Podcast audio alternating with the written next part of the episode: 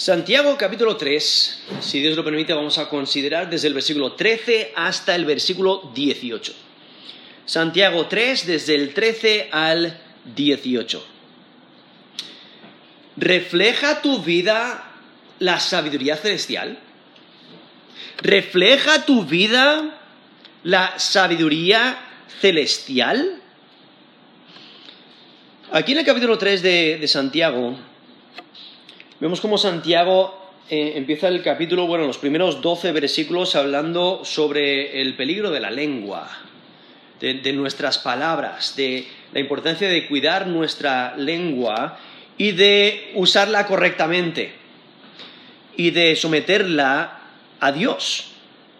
Ahora aquí Santiago, hay que recordar, él es el medio hermano de Jesús y él, eh, inspirado por el Espíritu Santo, ¿no? nos, nos da estas palabras. Lo que sabemos es que él padeció martirio en el año 62 después de Cristo. Entonces seguramente escribe aquí esta, esta epístola, la epístola de Santiago, eh, en los años 40, ¿no? Más o menos en los años 40 de- de- después de Cristo, y los que reciben la carta son judíos. Eh, mayormente judíos, nos dice el versículo 1 del capítulo 1, dice a las doce tribus que están en la dispersión. A través de Santiago vemos que se reúnen en una sinagoga, en, en capítulo 2, versículo 2. Para ellos la ley es muy importante, o sea, la ley de Dios es muy importante, en capítulo 2 también lo vemos, y aún que creen en un Dios. Y entonces, por ello la carta, los de- destinatarios originales son judíos, y la dispersión indica que no están en el territorio de Israel, no están en Palestina, entonces han sido dispersados, indicando persecución. No son personas oprimidas, son personas pobres, son personas que su economía pues eh, es muy débil. Eh, están recibiendo persecución incluso de algunos ricos, que nos menciona aquí la, carta de Santiago. Pero uno de los propósitos de, de esta carta de Santiago es animar a los creyentes que sufren, es exhortarles a que sigan caminando en piedad y les explica cómo hacerlo, cómo vivir para Dios. Y otro propósito es advertir que, que se mantengan puros, que no dejen que el mundo entre en la congregación. Y el mensaje general es que el cristianismo genuino es, es- es lo que da plenitud espiritual. Pero hay que poner en práctica lo que profesamos. Hay que poner en práctica la sabiduría de Dios.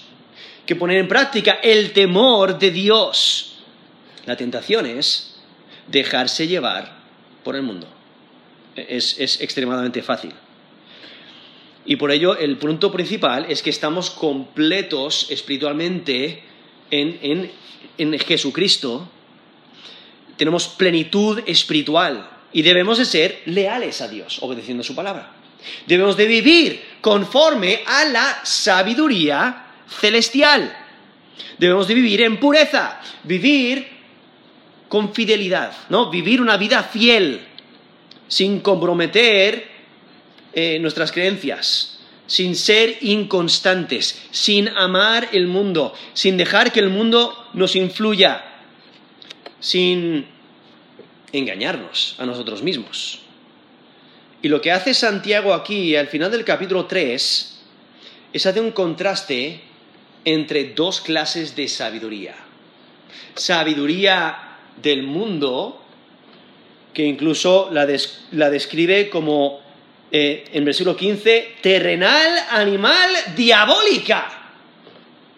En contraste con la sabiduría celestial, que la describe, versículo 17, como pura, pacífica, amable, benigna, llena de misericordia y de buenos frutos, sin incertidumbre ni hipocresía. Aquí Santiago presenta el contraste entre dos clases de sabiduría.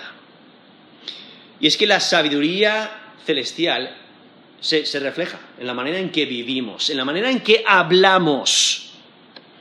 La sabiduría incorrecta se caracteriza por la envidia, por el egoísmo, por el desorden. La sabiduría correcta, sobre todo, es pura y ama la paz. Y es que la, ausencia de paz es la cuestión que nos menciona luego en el capítulo 4, del versículo 1 al 3, cuando dice, ¿de dónde vienen las guerras y los pleitos entre vosotros? ¿No es de vuestras pasiones las cuales combaten en vuestros miembros? Eso es Santiago 4, versículo 2 ahora. Codiciáis y no tenéis, matáis y ardéis de envidia y no podéis alcanzar, combatís y lucháis, pero no tenéis lo que deseáis porque no pedís. Pedís y no recibís porque pedís mal para gastar en vuestros deleites. Versículo 4. O almas adúlteras. ¿No sabéis que la amistad del mundo es enemistad contra Dios? Cualquiera, pues, que quiera ser amigo del mundo, se constituye enemigo de Dios. O sea, aquí Santiago está contrastando estas dos clases de sabiduría. Sabiduría del mundo, sabiduría celestial. Sabiduría que tiene origen en Dios. Dios da la sabiduría genuina.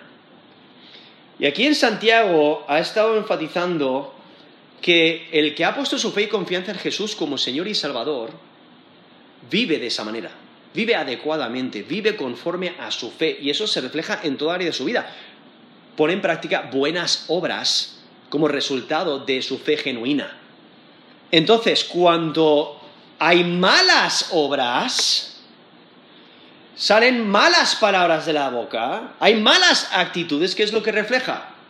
No, eh, no refleja fe genuina, refleja falsa fe, una fe que no es genuina, una fe que no salva, solamente es una profesión de fe y al final es, es la fe que tienen los demonios, como dice Santiago 2.19, ¿tú crees que Dios es uno? Bien haces también los demonios creen y tiemblan.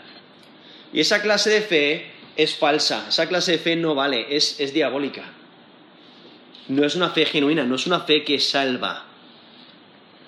Y es que cuando en una comunidad de personas que profesan ser creyentes hay disensiones, hay pleitos, las personas que reflejan esa clase de actitud lo que demuestran es que no tienen sabiduría celestial su sabiduría no tiene origen en Dios, sino que el origen de esa sabiduría que dicen tener viene de Satanás mismo.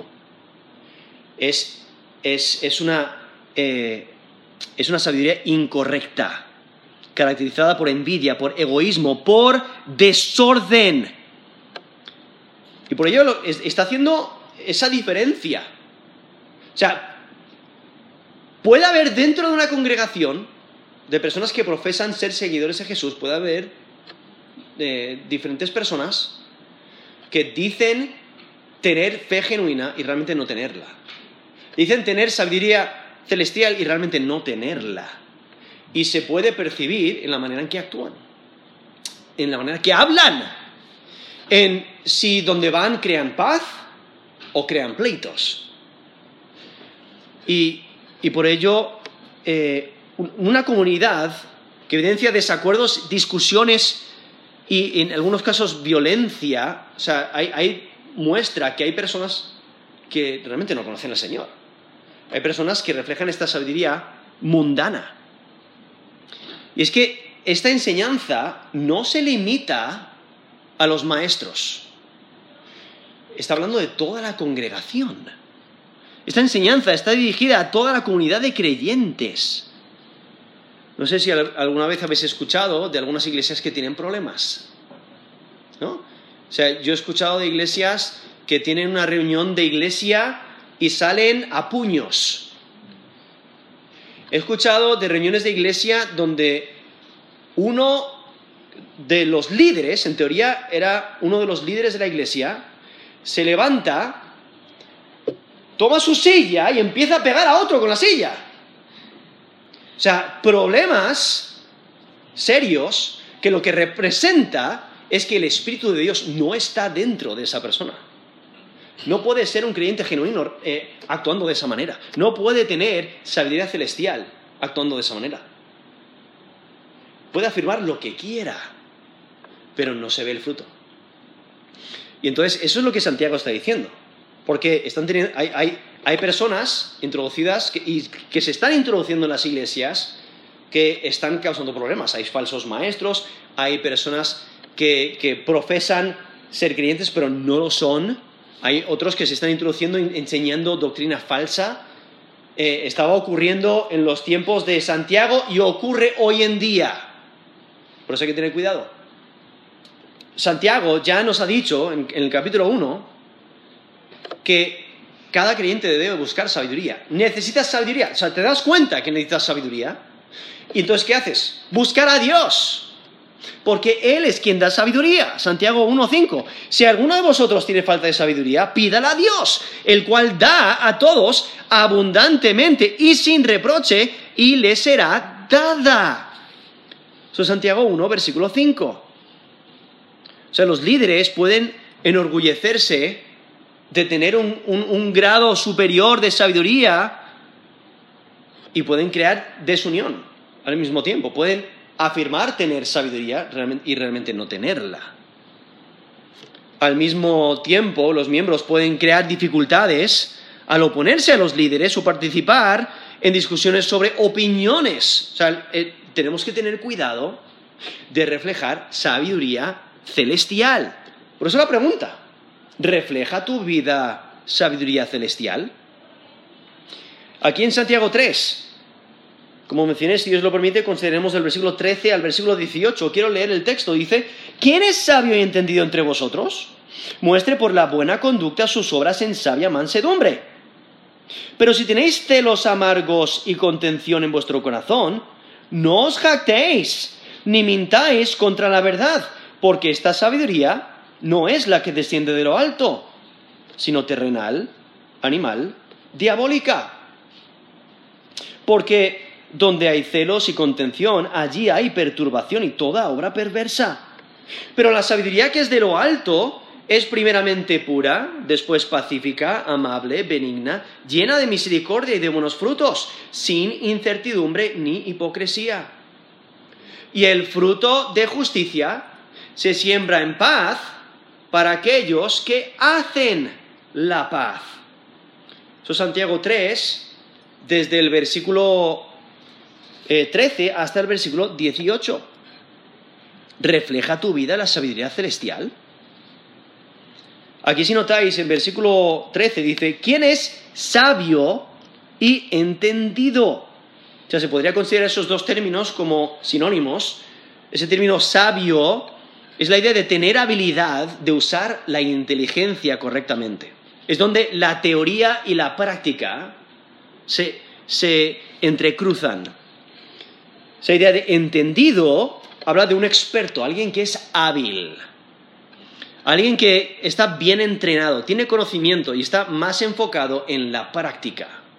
Entonces, aquí lo que Santiago eh, eh, eh, está está diciendo a, cualquiera que dice que tiene sabiduría, cualquiera que quiere elevarse y decir, mira, yo soy muy sabio, dice, bueno, pues vamos a, vamos a ver, ¿quién es sabio entendido entre vosotros? es como que levanta la mano, vamos a evaluar, vamos a ver diferentes clases de sabiduría y a ver cuál reflejas tú. ¿Y quién es sabio y entendido entre vosotros? Y Santiago eh, empieza su, crítica de la envidia con una invitación. ¿no? Vamos a ver qué clase de sabiduría reflejáis. Aquellos que piensan que tienen sabiduría especial, bueno, pues pónganse aquí delante, vamos a ver. Vamos a evaluar la afirmación. Y hay que recordar, esto es para toda la congregación, no solamente para los maestros. Todo creyente debe de buscar la sabiduría y el entendimiento. Y Santiago quiere que cada creyente evalúe y distierna si realmente es sabio, si realmente refleja el, temor de Dios. Y Santiago lo que hace es presentar la manera de analizar la afirmación de tener sabiduría verdadera. Porque cualquiera que piensa que es sabio debe de considerar eh, estas palabras con seriedad. No, la prueba de la sabiduría no se obtiene con argumento. No es eh, cómo te puedes defender o, cómo puedes presentar lógicamente tu argumento. No, no es en argumento, sino es en una vida santa. es una vida llena de buena conducta.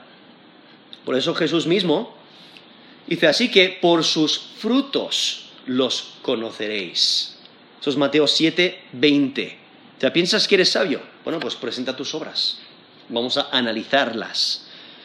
Y Santiago no evalúa la sabiduría en la cantidad de doctrina que saben, ni, ni en cuanto de las escrituras han memorizado. Santiago evalúa en términos prácticos. Vamos a ver tu vida, vamos a ver qué, qué clase de sabiduría refleja tu vida. El reto realmente nos recuerda al, al el reto anterior de mostrar la fe. Si recordáis en Santiago 2, versículo 18, dice, pero alguno dirá, tú tienes fe, yo tengo obras. Muéstrame tu fe sin tus obras y yo te mostraré mi fe por, por mis obras. Eso es Santiago 2, 18, donde Santiago está diciendo, mira, las obras demuestran si tienes fe o no. No me puedes mostrar fe sin obras. Entonces yo te voy a mostrar mi fe por mis obras, ¿no? Es, es un reto a mostrar su fe. Eso es Santiago 2, 18. Y es que la sabiduría celestial se demuestra con buenas obras la, sabiduría genuina se refleja con buenas obras. ¿no? En, en, Primera de Pedro 2, del 11 al 12, dice, amados. Esto es Primera de Pedro 2, versículo 11. Amados, yo os ruego como extranjeros y peregrinos que os abstengáis de los deseos carnales que batallan contra el alma, manteniendo buena vuestra manera de vivir entre los gentiles, para que en lo que murmuran de vosotros como de malhechores, glorifiquen a Dios en el día de la visitación al considerar vuestras buenas obras. Eso es 1 Pedro 2 del 11 al 12. O sea, la sabiduría genuina se refleja en las obras que reflejamos, ¿no? Son buenas obras. Eso es lo que debe reflejar. Y Santiago aquí hace un llamado a los creyentes a demostrar su sabiduría con humildad y buenas obras. Porque las buenas obras demuestran la fe por eso en Santiago 2.17 dice así también, la fe, si no tiene obras, es muerta en sí misma. Eso es Santiago 2.17. Y es que las buenas obras indican un estilo de vida que agrada a Dios. Está enfatizando las acciones de obediencia a Dios que se realizan diariamente. Pues aquí Santiago nos dice en Santiago 3:13, muestre por la buena conducta, sus obras, en sabia mansedumbre. O sea, la sabiduría celestial refleja el carácter de Dios, refleja buenas obras, refleja humildad.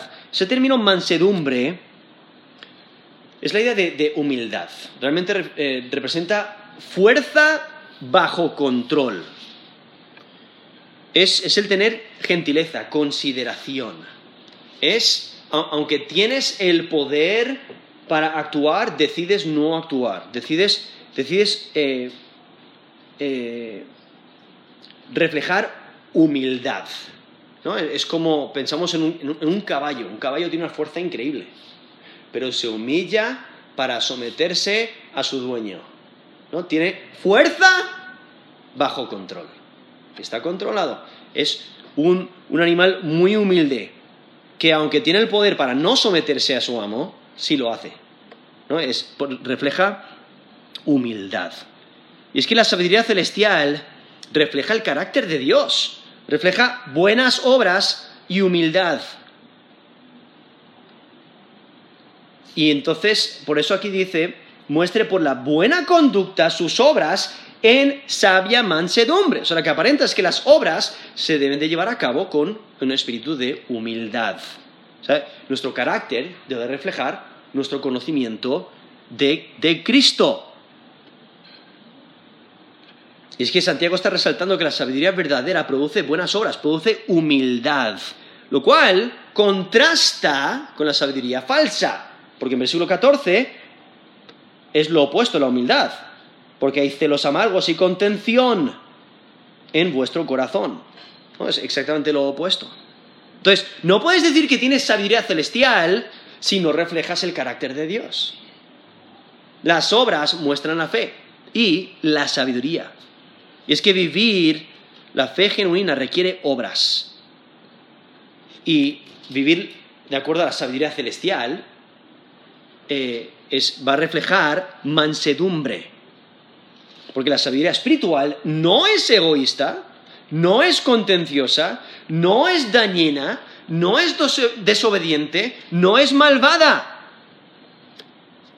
esas, esas, características reflejan la sabiduría del mundo. No, porque el mundo no valora la humildad. Porque piensan que es un impropio de una persona poderosa y confiada. ¿Cómo quieren que sean sus líderes? Pues poderosos, fuertes, que no les empujen de lado a lado, no, que, se mantengan firmes y fieles y que estén dispuestos a pelear. Pero cuando consideras el carácter de Cristo, ¿cómo, cómo es el carácter de Cristo? Humilde, manso. Incluso nos dice Mateo 11, 29, Jesús mismo dice, llevad mi yugo sobre vosotros y aprended de mí, que soy manso y humilde de corazón, y hallaréis descanso para vuestras almas. Es que la sabiduría celestial refleja a Cristo, refleja su mansedumbre, su humildad. Incluso en el Sermón del Monte, ahí Mateo 5:5 dice, bienaventurados los mansos, porque ellos recibirán la tierra por heredad. Es que el que tiene sabiduría celestial no se exalta a sí mismo, porque reconoce su posición delante de Dios. El humilde reconoce que no puede encontrar plenitud espiritual por sí mismo. Necesita la ayuda de Dios y se somete a Dios y se humilla delante de Dios. Esa humildad delante de Dios se traslada a, la humanidad, delante de los hombres también. En el sentido de que eres humilde delante de Dios y al mismo tiempo eres humilde delante de los hombres también. Porque reflejas el carácter de Dios. Por eso en Colosenses 3, del 12 al 13, dice, vestíos pues como escogidos de Dios, santos y amados de entrañable misericordia, de benignidad, de humildad, de mansedumbre, de paciencia, soportándoos unos a otros y perdonándoos unos a otros si alguno tuviere queja contra otro, de la manera que Cristo os perdonó, así también hacedlo vosotros. Eso es Colosenses 3, del 12 al 13. O sea, mostrando humildad y mansedumbre. ¿Alguien os ofende sin querer? Pues no, no explotáis. Respondéis con humildad, con mansedumbre, reflejando el carácter de Cristo. Porque cuando Él padecía, cuando a Él le, le, hacían sufrir, cuando a Él le, le escupían en el rostro o le daban eh, de bofetadas, o le clavaban las espinas en, la cabeza, o le estaban clavando sobre la cruz, ¿cómo respondió Jesús? Nos dice 1 de Pedro 2, versículo 23, quien cuando le maldecían no respondía con maldición. Cuando padecía no amenazaba, sino encomendaba la causa al que juzga justamente. O sea, ahí vemos el carácter de Cristo. Así es como vamos a responder, con humildad, con mansedumbre. Para ser sabio es necesario la humildad. Es que la sabiduría celestial se demuestra en la conducta de la vida. Y la sabiduría empieza con el temor de Dios. No puedes tener sabiduría celestial si no temes a Dios. Y no puedes temer a Dios si no tienes sabiduría celestial. O sea, realmente van juntos. En Proverbios capítulo 1, versículo 7 dice, el principio de la sabiduría es el temor de Jehová. Los insensatos desprecian la sabiduría y la enseñanza. Eso es Proverbios 1, 7. Y es que la sabiduría capacita para discernir. Para discernir entre lo bueno y lo recto. Por eso ahí en Proverbios 2, hablando de la sabiduría, dice, entonces entenderás justicia, juicio y equidad y todo buen camino. O sea, la sabiduría te capacita para vivir en rectitud. Te habilita para caminar en rectitud. Porque ahí en Proverbios 2.20 dice, así andarás por el camino de los buenos y seguirás las veredas de los justos. Eso es Proverbios 2, versículo 20. O sea, vemos cómo Santiago hace esa conexión entre la humildad y la mansedumbre y la sabiduría celestial. ¿no? Las buenas obras, eh, las buenas obras y la humildad muestran qué clase de sabiduría tienes. Y por ello, aquí eh, presenta la evaluación. O sea, ¿piensas que eres sabio? Bueno, pues vamos a evaluar. Vamos, vamos a evaluarlo. Muestra, por eso dice, muestre por la buena conducta sus obras en sabia mansedumbre. Pero de repente, ahora Santiago presenta una advertencia sobre las características que reflejan otra sabiduría que no es genuina. Porque la sabiduría genuina siempre refleja humildad. Entonces, si, refleja, si no reflejas humildad, pues no es sabiduría celestial. Por eso aquí dice versículo 14, esto es Santiago 3, 14, pero si tenéis celos amargos y contención en vuestro corazón, no os jactéis ni mintáis contra la verdad. O sea, la sabiduría genuina siempre refleja humildad. O sea, los celos amargos y la contención son lo opuesto a la humildad. Y aquí resalta que el problema es interior. Está en el corazón. O sea, dice, si tenéis celos amargos y contención en vuestro corazón. O sea, algunos de la congregación están teniendo estas malas actitudes y causando pleitos como vemos ahí en, capítulo 4 de Santiago, ¿no? Esas guerras, esos pleitos que hay entre ellos, como nos dice el versículo 1 del capítulo 4. Y es que en su envidia, ¿qué es lo que hacen? Buscan lo mejor para sí mismos. Eso es lo que es la envidia, ¿no? Buscan lo mejor para uno mismo. La envidia desea que otros tengan menos, de lo que sea, menos posesiones, menos oportunidades, menos habilidades, capacidades, etc. Y es que la actitud egoísta destaca una competencia furiosa. Si estás alrededor de personas que son envidiosas, completamente hay, competencia, porque ellos mismos quieren ser mejor, los mejores. Es que hay una actitud egoísta y una, una competencia furiosa. Y es que esa actitud perjudica a otros. Pelea por sus propios derechos. Y entonces aquí menciona esos celos, esa envidia. Y son celos amargos, que es lo opuesto a lo dulce, ¿no? Es, cruel, son duros. Y ese término ahí traducido contención es la idea de una actitud egoísta, se refiere a ambición propia, interés propio. Esta falsa sabiduría, eso es lo que refleja una actitud egoísta, ambición propia. Y, entonces vemos eh, este, esta exaltación propia. afirman ser sabios, pero tienen una conducta envidiosa, una conducta egoísta. Y eso, esa clase de conducta, esas acciones, niegan su afirmación. Y es que envidia amarga y egoísmo contradicen la fe genuina. El que dice que, es sabio pero no refleja a Dios en su vida, está mintiendo. Por eso dice aquí versículo 14, pero si tenéis celos amargos y contención en vuestro corazón, no os jactéis, ni mintáis contra la verdad. O sea, no penséis que tenéis sabiduría celestial, no os deis palmadas en, en la espalda diciendo, wow, qué grande soy, qué sabio soy. No, porque estáis reflejando otra clase de sabiduría si tenéis celos amargos y contención en vuestro corazón. Eh, no os jactéis, no os alabéis por ello, no tenéis sabiduría celestial.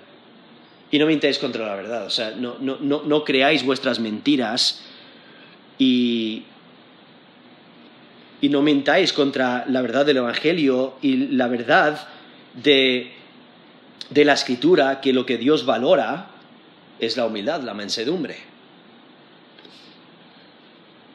Y es que aún el celo bien intencionado que crea disensión en la congregación no refleja sabiduría celestial.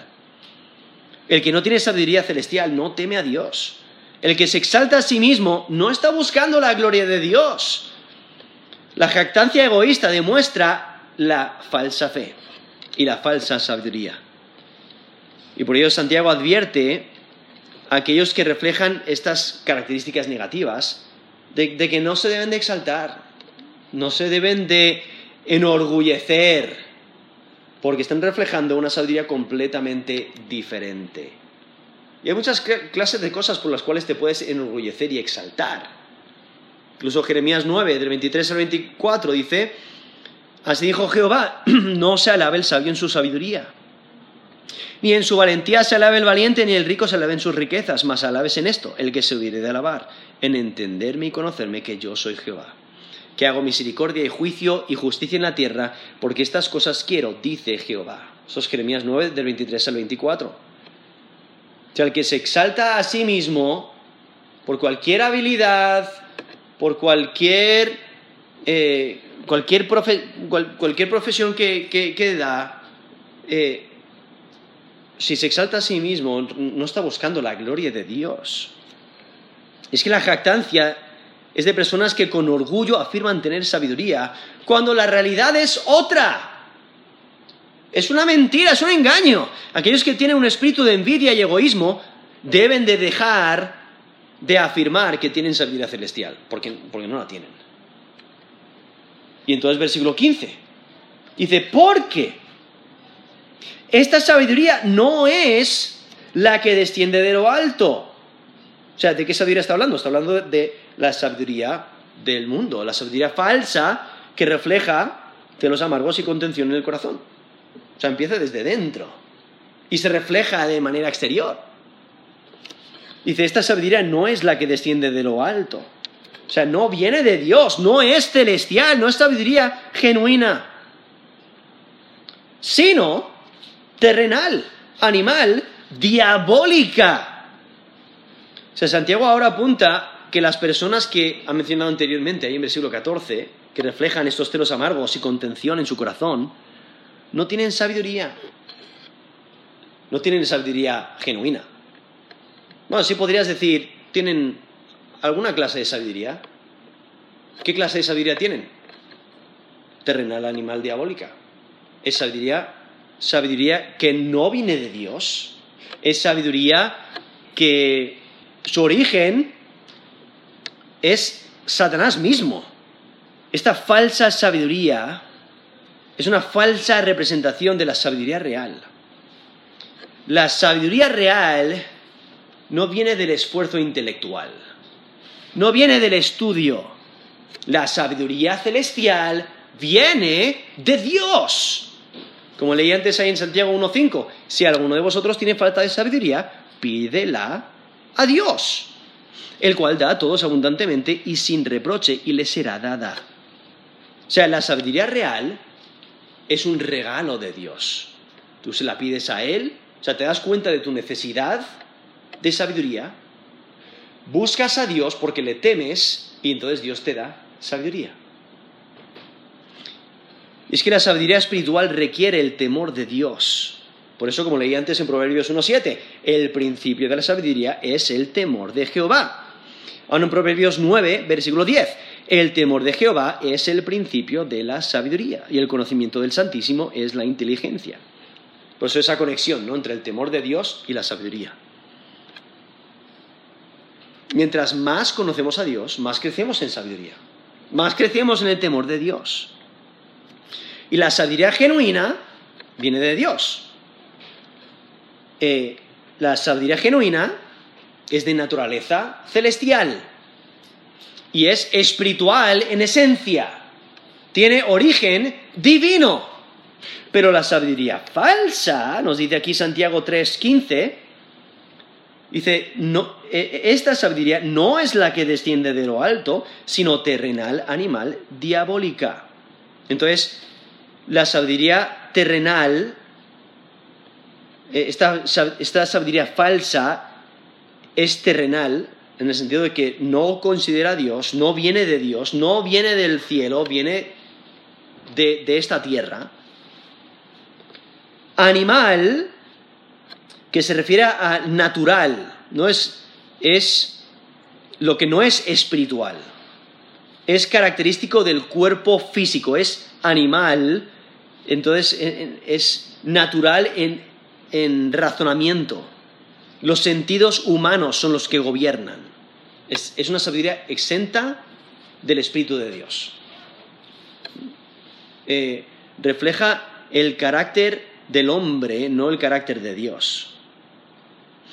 Y dice diabólica, o sea, la sabiduría diabólica es de origen demoníaco, o sea, perteneciente a los demonios. Viene de los demonios. Entonces aquí está describiendo esta sabiduría falsa y está diciendo, mira, pertenece a este mundo, es terrestre, pertenece a la humanidad. No es espiritual y pertenece a los, demonios.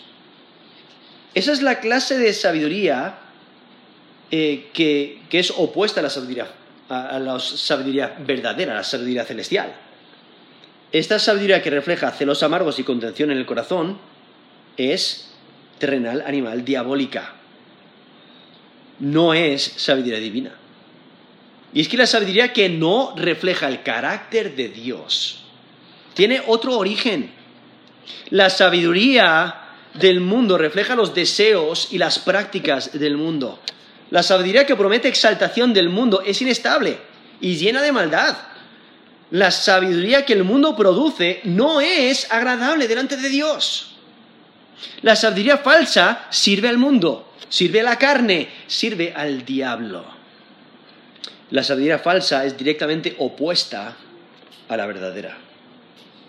Y por eso, continúa el versículo 16, dice, porque donde hay celos y contención, o sea, eso es lo que ha mencionado anteriormente en el versículo 14, ¿no? Esos celos amargos y contención en vuestro corazón. Aquí en el versículo 16, porque donde hay celos y contención, allí hay perturbación y toda obra perversa. Entonces, donde hay esa envidia y esa actitud egoísta, eso, eso refleja la falsa sabiduría. Aquí Santiago ahora justifica su veredicto, no contra la falsa sabiduría. La falsa sabiduría ocasiona toda clase de maldad. Se percibe en los elementos negativos que tiene y en los efectos negativos que tiene. Y Santiago deja claro que no hay lugar para personas que buscan su propia gloria en la iglesia. Aquellos que, viven de esta manera, que buscan esta clase de sabiduría, que, quieren eh, y buscan su, propio interés, su ambición propia, su envidia, pues no, deben de estar en la congregación, no pertenecen a la iglesia. Es que cuando los, los creyentes luchan por conseguir poder, el mal se establece. Cuando los creyentes operan con valores mundanos, dan lugar a Satanás. Cuando los creyentes no son humildes, no reflejan su fe. Y es que la, sabiduría falsa daña la vida de la iglesia. Y por ello aquí Santiago reitera los rasgos del carácter que se exhiben en aquellos, en las vidas de aquellos que equivocadamente afirman ser sabios. Los resultados de la envidia y el egoísmo son el desorden, son la maldad. Y lo que el apóstol Pablo hace es recordarnos que nuestro Dios es un Dios de paz. En 1 Corintios 14, 33, pues Dios no es Dios de confusión, sino de paz. Entonces, si no reflejamos la paz, si no damos la paz, ¿qué es lo que, qué es lo que ocasionamos? Pleitos, guerras y contiendas, y no reflejamos a nuestro Dios de paz.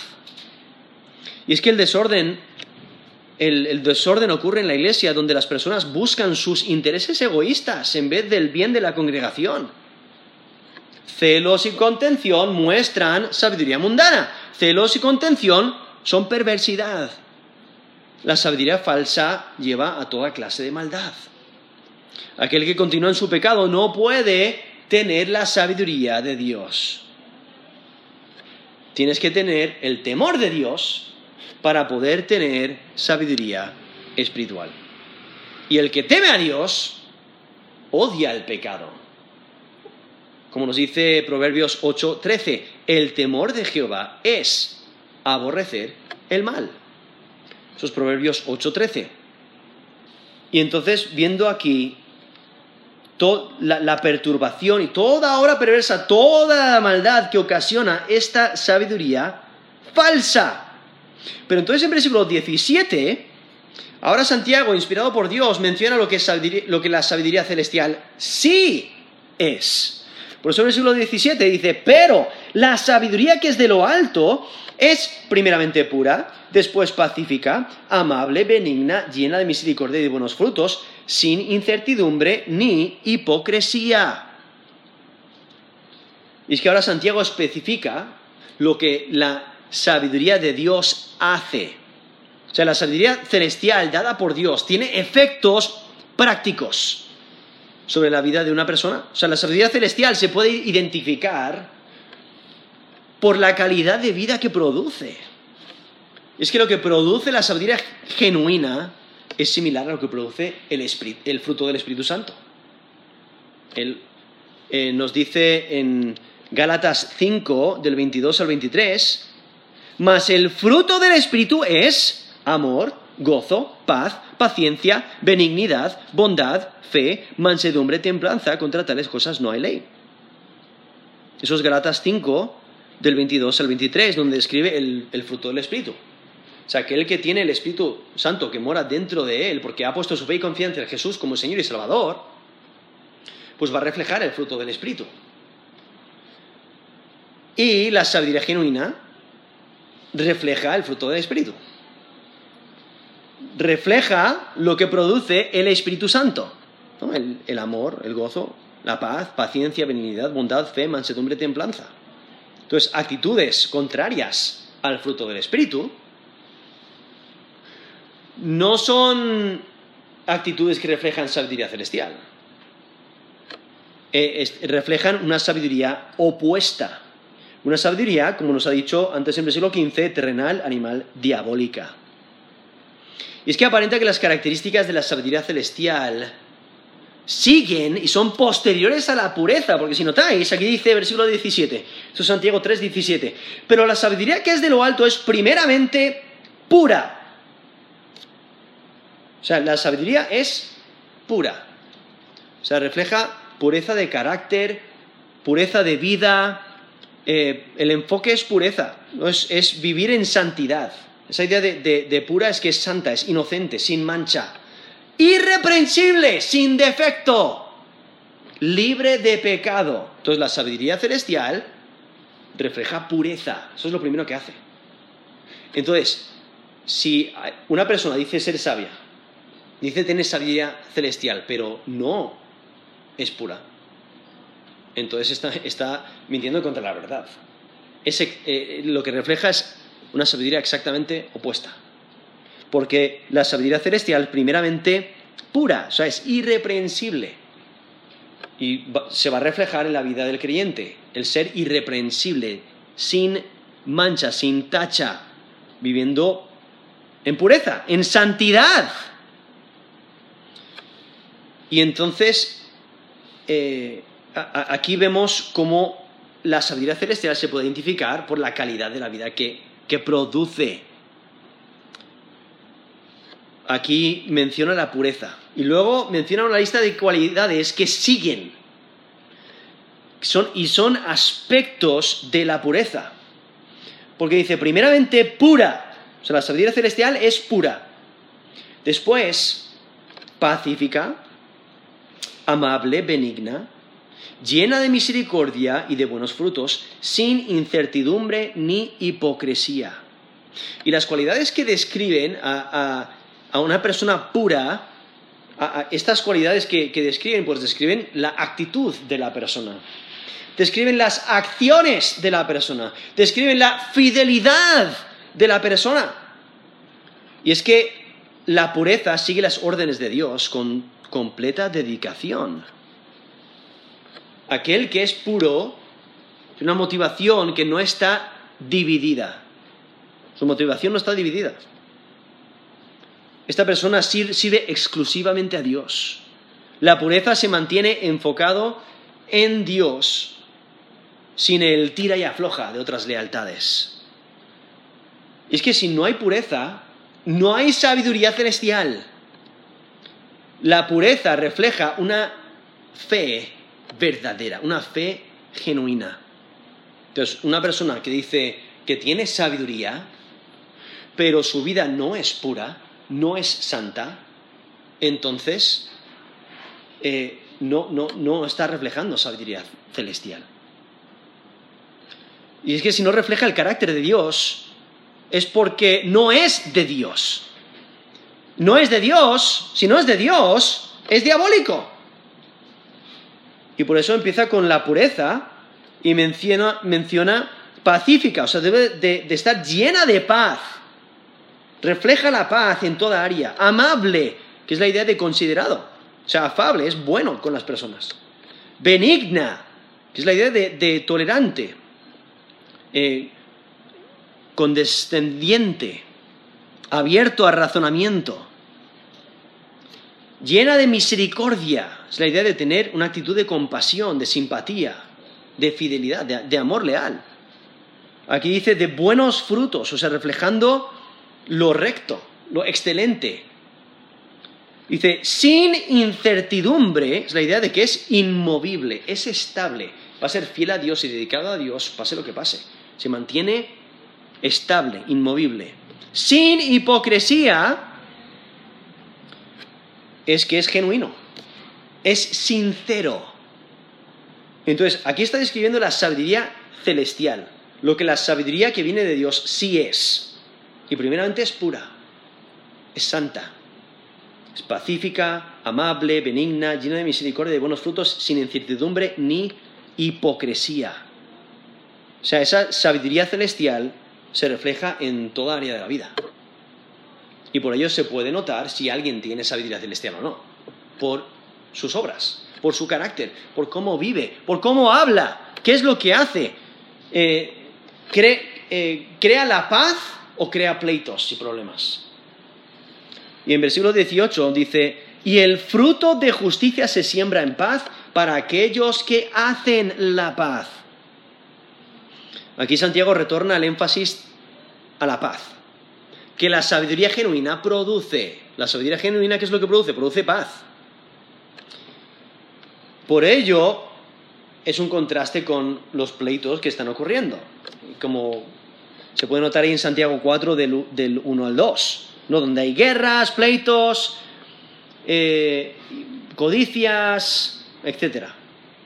Toda clase de, combates y problemas. Y es porque no reflejan sabiduría celestial.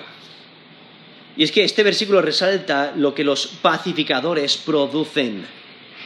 Aquí dice versículo 18, Santiago 3, 18, el fruto de justicia, o sea, ese fruto de rectitud, de hacer lo que es recto, de integridad, se siembra en paz para aquellos que hacen la paz.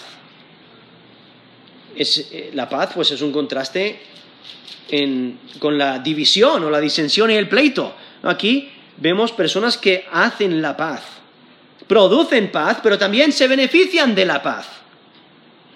Plantan la paz, pero también disfrutan. Disfrutan de los resultados de su trabajo. Y es que el fruto de justicia es una conducta que agrada a Dios. El fruto de justicia incluye virtudes ya mencionadas, ¿no? En versículo 17, donde menciona la pureza, eh, que esta sabiduría es pura, eh, pacífica, amable, benigna, llena de misericordia y de buenos frutos, sin incertidumbre ni hipocresía. O sea, el fruto de justicia incluye esas cualidades, esas virtudes, pero en versículo 16 vemos lo opuesto de la justicia, lo opuesto al fruto de justicia, que es toda obra perversa. Nos menciona ahí versículo 16. Y es que la justicia no se puede producir en el contexto de la ira del hombre.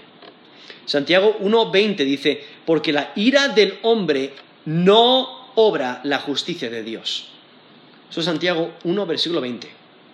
Una persona que refleja ira no está haciendo lo recto delante de Dios. No está cumpliendo la, justicia de Dios. ¿no? Aquí eh, se refiere a la ira del hombre, esta ira egoísta, esta ira eh, buscando sus propios intereses. No está, no está mencionando la ira santa que vemos que Dios refleja, no contra el pecado, que Jesús refleja al limpiar el templo. No, eso es ira santa porque está defendiendo el carácter de Dios. pero aquí menciona eh, esta ira del hombre que no obra la justicia de Dios. Eso es Santiago 1, versículo 20. Y es que el fruto de justicia puede crecer y prosperar en una atmósfera de paz, pero el fruto de justicia es incompatible con la ira, con, el egoísmo. Y es que el fruto de caminar rectamente delante de Dios refleja la paz. La sabiduría celestial refleja frutos de justicia. La rectitud florece en una atmósfera de paz. Y aquellos que crean la paz también reciben la paz como su galardón. Nos dice eh, Mateo 5:9, bienaventurados los pacificadores, porque ellos serán llamados hijos de Dios. Eso es Mateo 5, versículo 9. Entonces la, la gran pregunta es, ¿refleja tu vida la sabiduría celestial? Aquí vemos cómo Dios desea que busquemos su sabiduría, que la reflejemos en nuestra vida. Por ello tenemos este texto, porque identifica a aquellos que sí temen a Dios y a aquellos que no, a aquellos que sí viven para Dios y a aquellos que no, a aquellos que sí reflejan la sabiduría divina y a aquellos que no. Y resalta que realmente Dios quiere exclusividad, Él quiere dedicación total, Él odia el doble ánimo, la inestabilidad. El amar al mundo, reflejar las características del mundo, es opuesto a lo que Dios desea. Amar al mundo es ser enemigo de Dios. La sabiduría de Dios es diferente a la sabiduría del mundo. La sabiduría de Dios es piadosa y refleja el carácter de Dios. El que crea pleitos no tiene la sabiduría de Dios. Los pleitos reflejan perversidad. Y por ello, no debe de haber pleitos entre hermanos en Cristo. El que no busca la paz no tiene la sabiduría de Dios. Dios quiere una iglesia santa. Dios no acepta el pecado. El arrepentimiento es necesario antes de acercarse a Dios. Dios resiste a los que se exaltan y da gracia a los que se humillan delante de Él. Les da de su sabiduría. Dios desea nuestra pureza, nuestra santidad. Entonces, evalúa tu corazón, evalúa tu vida. ¿Qué clase de sabiduría reflejas?